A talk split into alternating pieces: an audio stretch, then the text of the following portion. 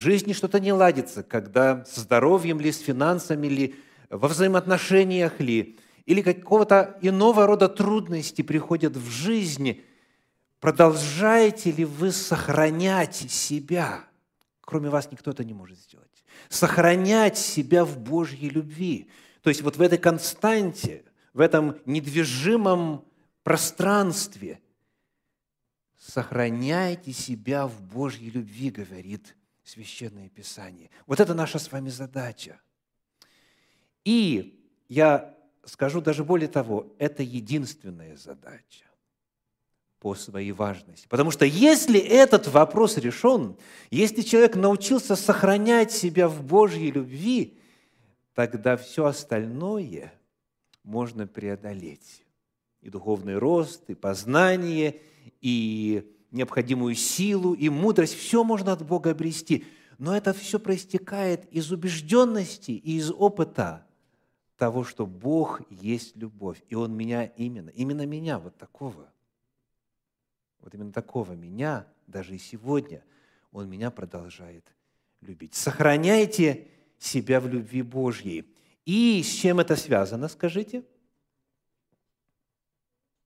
Вот это сохранение себя в Божьей любви, согласно тексту, с чем напрямую связано? С вечной жизнью. Вы видите? Сохраняете себя в любви Божьей, ожидая милости от Господа нашего Иисуса Христа для вечной жизни. Вечная жизнь, ну тут всякий согласится. По крайней мере, из числа верующих, что вечная жизнь – это самое главное – цель, к которой верующие стремятся. Оказывается, вечная жизнь напрямую связана с сохранением себя в Божьей любви. Итак, вот именно этой цели, сохранению себя в Божьей любви, посвящены четыре служения возрождения. Цикл проповедей, который я хочу представить, называется «Измерения Божьей любви». Какова она, эта любовь? Как ее больше уразуметь? Как ее больше прочувствовать? Как а, ее больше принять? Как в ней глубже укорениться? Вот эти вопросы мы будем задавать во время четырех служений возрождения. Мы постараемся проникать в природу Божьей любви для того, чтобы пребывать в ней, чтобы сохранять себя в Божьей любви. При исследовании этого вопроса в Священном Писании я обнаружил, что Божья любовь, она представлена нам минимум в четырех измерениях. Не имеется в виду долгота, широта, глубина и высота, а имеется в виду то, в каких образах Божья любовь нам преподана. Ну, давайте прочтем несколько отрывков и посмотрим, о чем идет речь. Моя проповедь сегодня называется... Как называется проповедь? Божьи, измерение Божьей любви, название цикла. И проповедь называется «Любовь родителя». Для детей это очень важно. Кто заполняет вот сейчас sermon points, любовь родителя. Бог, рассказывая о своей любви, говорит о том, что Он любит нас так, как родители любят детей. Итак, вначале удостоверимся в этом факте. Книга Второзаконии, 8 глава, 5 стих. Второзаконие, 8 глава, 5 стих говорит. «И знай в сердце твоем, что Господь Бог твой учит тебя, как человек учит сына своего». Второзаконие, 8 глава, стих 5.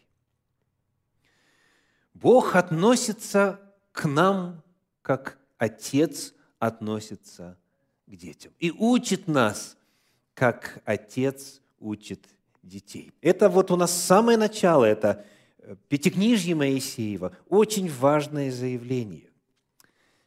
Еще один отрывочек, книга Исаия, 64 глава, 8 стих, Исаия 64, 8 говорит, «Но ныне, Господи, Ты Отец наш, мы глина, а Ты образователь наш, и все мы дело руки Твоей.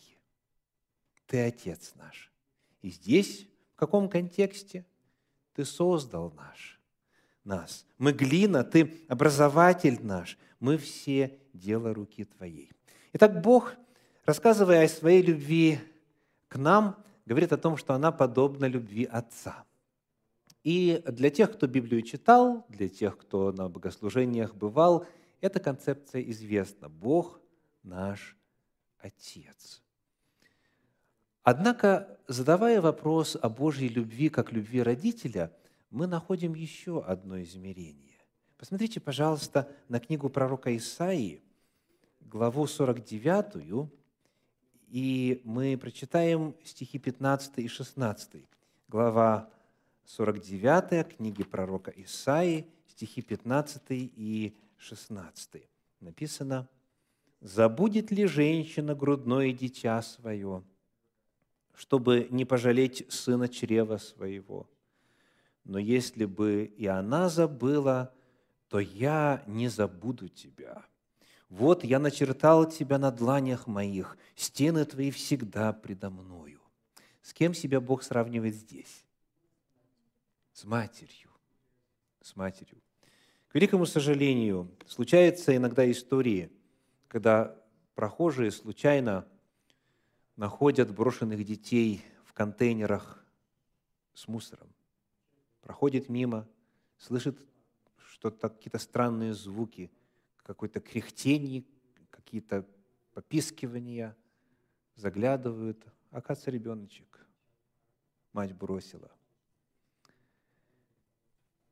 Господь говорит, забудет ли женщина грудное дитя свое, вот этого младенца, чтобы не пожалеть сына чрева своего. Но если бы и она забыла, то я не забуду тебя. Господь говорит, я подобен матери, у которой особые нежные чувства к своему младенцу. И хотя бывает такое, что матери бросают грудных детей, я, говорит Господь, никогда тебя не забуду. Бог сравнивает свою любовь с любовью матери. У Исаии в 66 главе, в 13 стихе, здесь неподалеку, читаем еще об одном заявлении. Исаии 66 глава, стих 13 говорит. «Как утешает кого-либо мать его, так утешу я вас, и вы будете утешены в Иерусалиме». Вновь Господь сравнивает свою любовь к нам с любовью матери. Как утешает кого-либо мать его, так утешу я вас. Итак, мы установили, что Бог, рассказывая о своей любви к нам, использует два образа. Образ отца, образ матери. И вот у этой любви есть своя окраска. Эта любовь, она нам всем знакомо. Есть дети, которых бросили родители. Но даже и в жизни этих детей, как правило, есть какая-то фигура, которая ассоциируется с отцом или с матерью. Ранние ли годы жизни или позже. Потому что каждому человеческому существу нужно испытать вот для взросления, для развития, для становления важно испытать любовь отца – важно испытать любовь матери. И Господь говорит, моя любовь похожа на любовь родителя. К великому сожалению, вот как Исаия упоминал, передавая Божьи слова, но если бы и она забыла, да, не все матери одинаковы, не все отцы одинаковы. Мы находим в Евангелии от Матфея в 7 главе, в стихах с 9 по 11 следующие слова Иисуса Христа. Матфея 7 глава, стихи с 9 по 11. «Есть ли между вами такой человек, который, когда сын его попросит у него хлеба, подал бы ему камень? И когда попросит рыбы, подал бы ему змею?» Вот эти два вопроса, они заданы так, что Иисус не сомневается. В его аудитории таких людей нет. Он задает риторические вопросы. Есть ли среди вас кто-нибудь, есть ли между вами такой человек, который бы вот так бы отреагировал? Вопрос. А в принципе, есть ли такие люди на земле? Были ли такие люди, которые, которые голодом морят своих детей? В том числе и в нашем обществе периодически всплывают истории, когда, а, оказывается, детей содержат на, на очень скудном пайке и мучают, и издеваются над ними. И поэтому Иисус дальше говорит, 11 стих. «Итак, если вы, будучи злы, умеете деяния благие, даяния благие давать детям вашим, тем более Отец ваш Небесный даст благо просящим у Него». Иисус говорит, подобно тому, как Отец дает пищу, подобно тому, как Отец проявляет свою любовь, заботясь о своих детях, так и Отец ваш Небесный. Но в отличие от Небесного Отца, который благ всегда и милостив ко всем всегда, вы по своей природе каковы? Злы. Итак, если вы, будучи злы, вы умеете любить детей, благотворить им, тем более. То есть здесь на контрасте построено сравнение. Поэтому, когда мы с вами пытаемся вот представить себе ярче, углубиться поглубже в Божью любовь к нам, когда звучит фраза «Я Отец ваш», или «Подобно Отцу я люблю вас», или «Подобно Матери я люблю вас», к великому сожалению, может быть, лично в вашем опыте у кого-то отец и мать не запечатлились как образец любви. Возможно, вы знаете людей в жизни, кого не было вот этого идеала отцовской материнской любви. И поэтому есть искушение проецировать на Бога вот эту же самую картину урезанной, недостаточной, выхолощенной любви. И потому Священное Писание предостерегает. Да, когда вы пытаетесь себе представить, больше проникнуть и больше принять любовь Божью сквозь призму любви отца и матери, помните всегда, что ни один из грешных, ни один отец, ни одна мать не в состоянии полностью, во всем объеме отобразить Божью любовь, потому что мы по природе грешны. Не со всякого отца можно писать небесного отца. Не со всякой матери можно писать портрет небесной матери.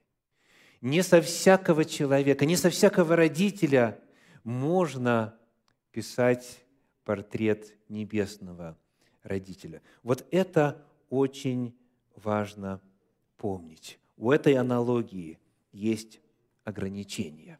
Потому сейчас, дорогие, приглашаю вас, вспомните самые яркие моменты вашей жизни, вашего отца, папу, папочку, мать, маму, мамочку, мамулечку, папулечку. Вспомните – самые яркие моменты, которые запечатлелись в вашей, тогда, может быть, еще детской памяти, или, может быть, позже, может быть, это недавно было, когда вы чувствовали себя любимыми на все сто процентов, когда вы чувствовали вот эту заботу, переживание, когда вы видели жертвенность, посвященность, когда вас любили так,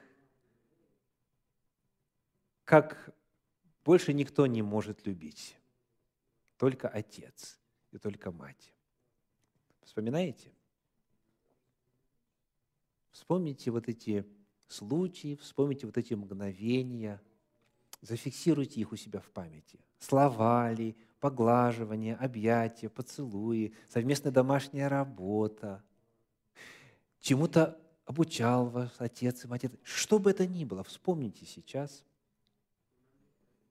вот эти светлые, светлые, светлые мгновения вашей жизни в контексте вашего отца, вашей матери. Или тех, кто их заменил. Это могут быть дедушка, бабушка, а, может быть, это были приемные родители. И вот зафиксировав эту ментальную картину,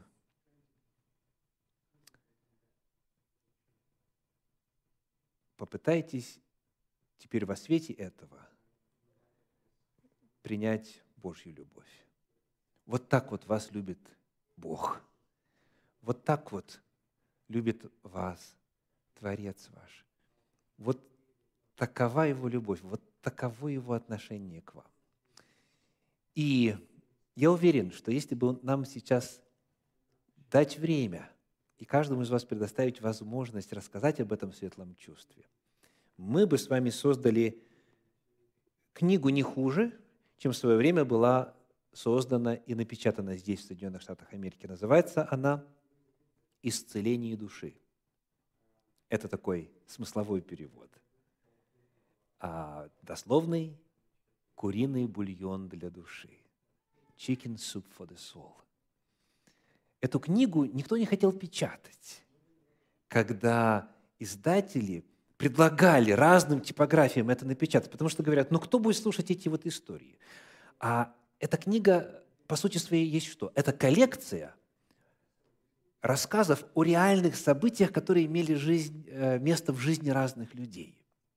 И вот они издали первый том, и книга попала в книгу рекордов Гиннесса. А потом пошли дополнительные исцеление души о маме, о папе, о друзьях, и так далее, на разные-разные-разные темы.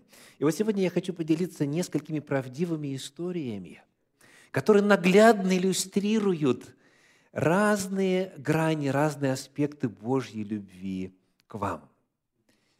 Но вас прошу, дорогие, вот те истории, которые вы сейчас вспомнили, вы их, пожалуйста, когда придете домой, запишите, зафиксируйте.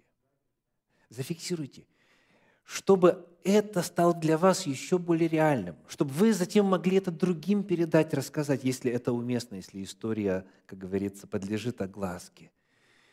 Потому что через вот эти мгновения из нашего опыта, через любовь Отца к нам, через любовь Матери к нам, мы учимся понимать, как Бог нас любит. Итак, книга пророка Исаии, 49 глава, 15 стих. Исайя 49, 15. «Забудет ли женщина грудное дитя свое, чтобы не пожалеть сына чрева своего? Но если бы и она забыла, то я не забуду тебя». В Андах, в горах жили два воюющих друг с, друг с другом племени. Одно у подножья гор, другое у самых вершин. Однажды жители Высокогорья напали на жителей долины и после страшного сражения захватили в плен, помимо взрослых, ребенка из одной семьи. Они забрали его с собой высоко в горы. Жители долины не знали троп, которыми пользовались горцы. Они не знали, как можно забраться наверх. Попытались захватить в плен хотя бы одного горца, но им не повезло – Тогда они снарядили целый отряд, состоявший из самых лучших воинов племени долины. Они должны были вернуть ребенка матери. Мужчины упрямо выискивали тропы и лазейки, но после нескольких дней тяжелых трудов поднялись наверх только на сотню метров. Окончательно потеряв всякую надежду и веру в удачный исход дела, люди долины решили вернуться домой, в свою деревеньку. Они уже начали собираться в обратный путь, когда увидели, что мимо них проходит мать ребенка. Они поняли, что она только что спустилась с тех самых гор, которые они не смогли покорить.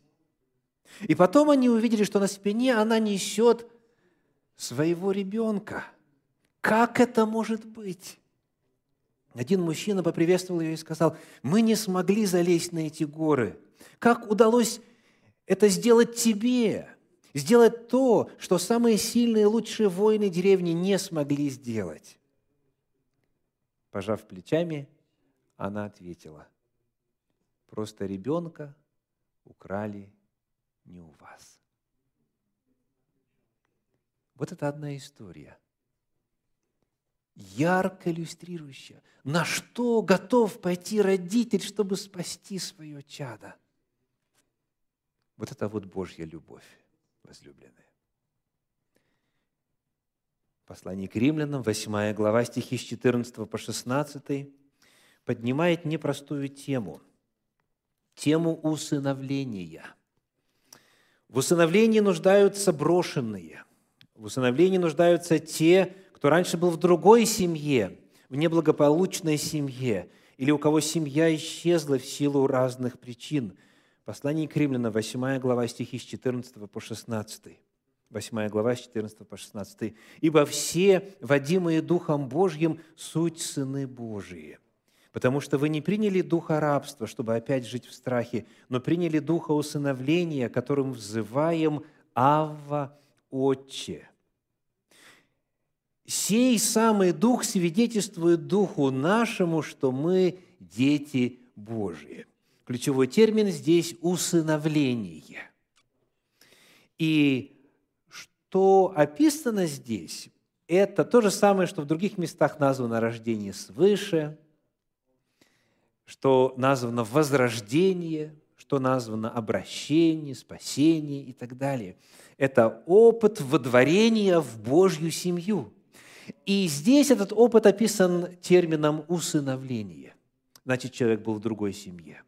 В принципе, есть, согласно Библии, в духовном отношении только две семьи ваш отец дьявол, есть сыны дьявола. Как звали первого сына дьявола, помните?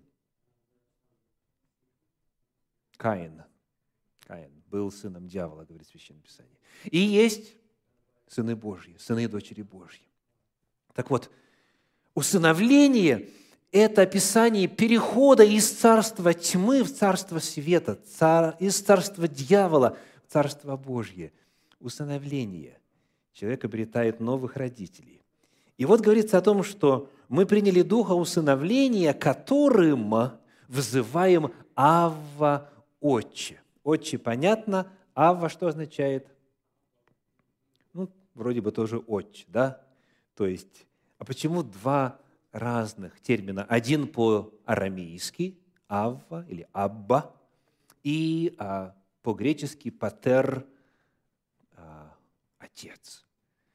При исследовании оказывается, что вот эта фраза «Авва, Отче» встречается в Священном Писании, в апостольских писаниях не так часто. Вот посмотрите, где еще. Фактически, где в первый раз. Евангелие от Марка, 14 глава, 36 стих. Марка 14, 36. «И говорил, Авва, Отче, все возможно тебе, Пронеси чашу сию мимо меня, но ничего я хочу, а чего ты. Кто говорит? Иисус Христос. И Он обращается к своему Отцу. То есть, только лишь в устах Иисуса есть эта фраза «Авва, Отче», которая описывает вот эту степень близости. Разные переводчики по-разному пытаются передать вот это слово «Авва». Переводят как папа, папочка, уменьшительно-ласкательным. Это вот такой термин, который придает очень близкую нежную привязанность дитяти по отношению к своему родителю. И вот это слово, эту фразу использовал Иисус Христос, беседуя со своим отцом вот там, в Гефсиманском саду. И потом эту же самую фразу Дух Святой влагает в уста кому? всем спасенным, всем, кто усыновлен, удочерен, всем, кто стал частью Божьей семьи. Представляете?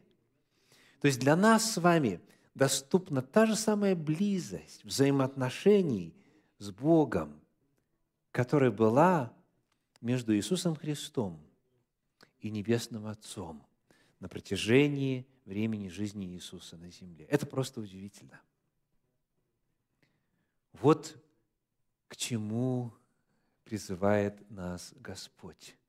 Вот можно утверждаться в Божьей любви, сохранять себя в Божьей любви, возрастать в Божьей любви так, чтобы вот это обращение к Богу было естественным. Не просто по заученному, Авва, Отче.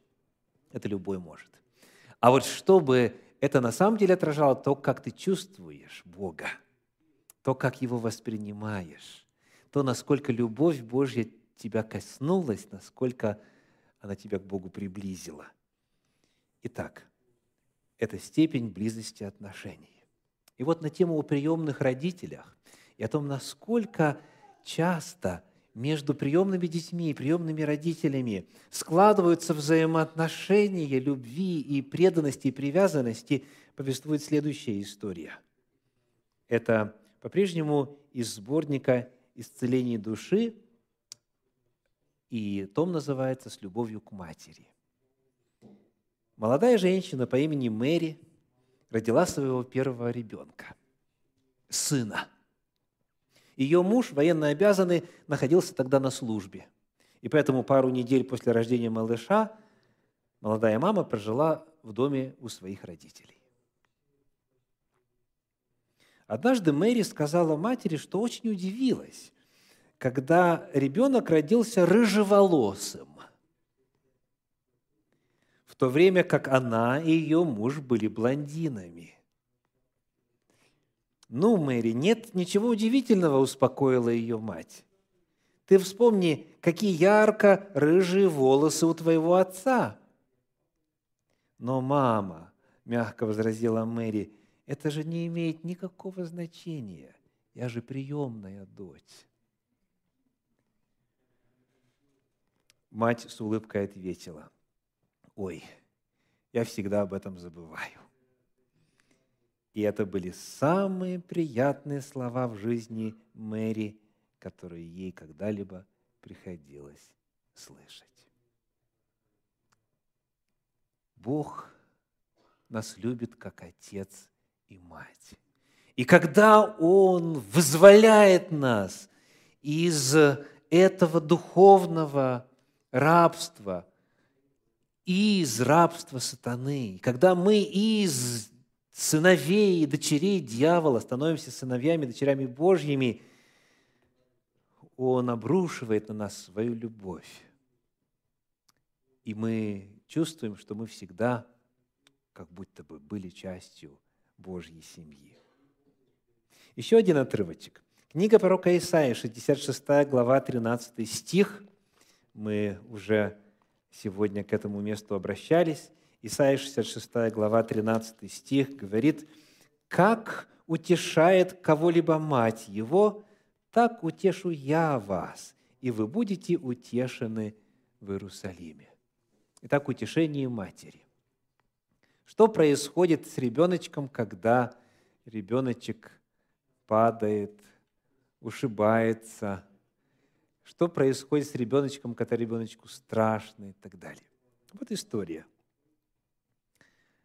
наша дочь Ариана быстро выросла из младенца в годовалого ребенка, получив свою долю ударов и ссадин. В таких случаях я обнимала ее и говорила, иди ко мне. Она забиралась ко мне на колени, я начинала ее успокаивать и говорила, ты моя девочка? Она кивала мне сквозь слезы. Тогда я спрашивала дальше, ты моя дорогая дорогая Ариана, дочка?» Она кивала головой, на сей раз с улыбкой на лице. И я заканчивала. «И я люблю тебя всегда, навсегда и навечно». После жарких объятий она со смехом убегала, готовая к новым подвигам. Теперь Ариане исполнилось четыре с половиной года. Мы продолжаем игру «Иди ко мне». У нас всегда находится на это время. Я утешаю ее расстроенные чувства. Так мы начинаем и заканчиваем наш день. А несколько недель назад у меня был один из сложных дней. Я устала. И меня в конец достали мои четырехлетние ребята-близнецы и домашняя работа. Каждый телефонный звонок и стук в дверь раздражали меня, напоминая о том, сколько дел мне еще предстоит сделать. Я дошла до белого коленя и ворвалась в комнату с криком. Ариана подошла ко мне и сказала, иди ко мне. Она обняла меня, погладила по щеке и сказала, ты моя мама? Сквозь слезы я кивнула. Моя дорогая, дорогая мамочка, я кивнула и уже улыбнулась. И я люблю тебя всегда, навсегда и навечно. Я радостно засмеялась, крепко обняла дочурку, готовая к новым испытаниям. Вот еще один снимок, еще один маленький сюжет из жизни семьи, демонстрирующий вот это утешение, которое мы получаем от наших родителей, когда в этом нуждаемся. И Господь говорит, вот как кого-либо мать утешает, так и я вас утешаю. Вот это и есть моя любовь к вам, говорит Господь. И последний отрывок на сегодня. Евангелие от Луки, 11 глава, стихи с 11 по 24, рассказывает притчу о блудном сыне. Эта притча всем известна. Младший сын вытребовал свою часть имения при живом отце, взял все и ушел в дальнюю страну. Там все растранжирил, живя распутно, и вот когда ничего у него не осталось, и когда даже со свиньями ему не давали напитать свое чрево, он решил вернуться домой. И он понимал, что он недостоин уже сыновьего статуса – и он рассчитывал только на то, чтобы его приняли в число рабов. По крайней мере, чтобы быть в доме отца, где тепло, уютно, сытно, где, как он знал, его любили. И вот он принимает решение вернуться, и Священное Писание рассказывает, 20 стих, 15 глава, 20 стих, «Встал и пошел к отцу своему. И когда он был еще далеко, увидел его отец его. Скажите, дорогие, в силу чего это было возможно? Как увидеть того, кто еще далеко? Только если всматриваешься вдаль, только если ждешь, только если ищешь взглядом. Отец увидел издалека и жалился, и, побежав, пал ему на шею и целовал его. Оказывается, несмотря на то, что прошло время, любовь отца нисколько не изменилась. Он не произносит ни слова упрека. Он обнимает, целует, надевает в лучшую одежду, устраивает пир. Божья любовь также, безусловно, говорит Иисус, как любовь этого Отца в одной шотландской семье, которая жила в Глазго, юная девушка, как и многие подростки сегодня, устала от дома и докучливых советов родителей. Дочь отказалась от религиозного образа жизни своей семьи и заявила, «Мне не нужен ваш Бог, мне надоело, я ухожу». Она ушла из дома, решив стать светской женщиной. Однако после долгих поисков и разочарования она так и не смогла найти достойной работы, поэтому стала продавать свое тело на улице. Прошли годы. Ее отец умер, мать постарела, а она скатывалась все ниже, не в силах изменить течение жизни. Долгие годы мать и дочь не встречались друг с другом. До матери доходили кое-какие слухи о блудной дочери, поэтому время от времени она предпринимала попытки ее разыскать.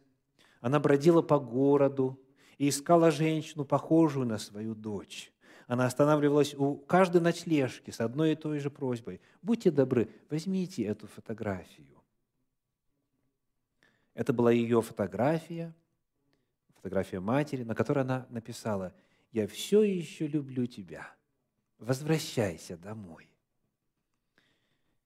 Прошло еще некоторое время, и вот как-то однажды дочь забрела в один из приютов для бездомных в поисках еды.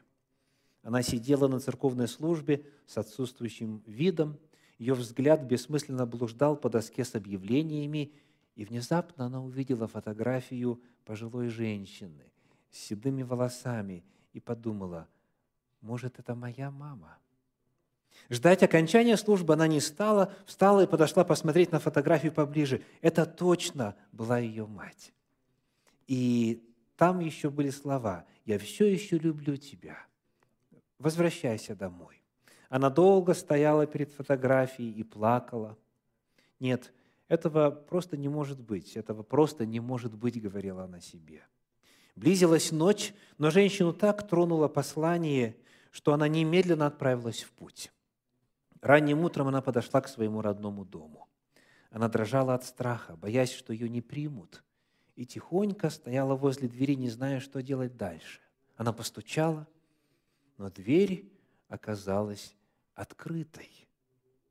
Наверное, в дом кто-то зашел без спросу. Женщина испугалась, она вбежала в спальню и увидела маму, спокойно спящую на кровати. Она разбудила ее нежным движением и стала повторять, «Это я, это я, я дома». Мать тоже не могла поверить своим глазам. Она вытирала слезы. Две родные женщины обнялись, и дочь проговорила сквозь слезы. «Я так испугалась! Дверь была открыта, и я подумала, что в дом кто-то пробрался». На что мама спокойно ответила. «Нет, дорогая, с тех пор, с того дня, как ты ушла из дома, я никогда не запирала двери».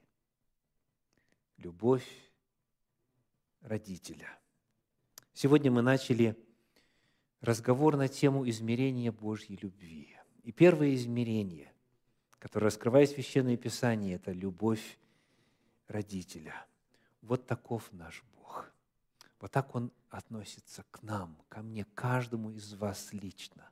Так Он относится к каждому человеку на земле. Вот это первое измерение Божьей любви.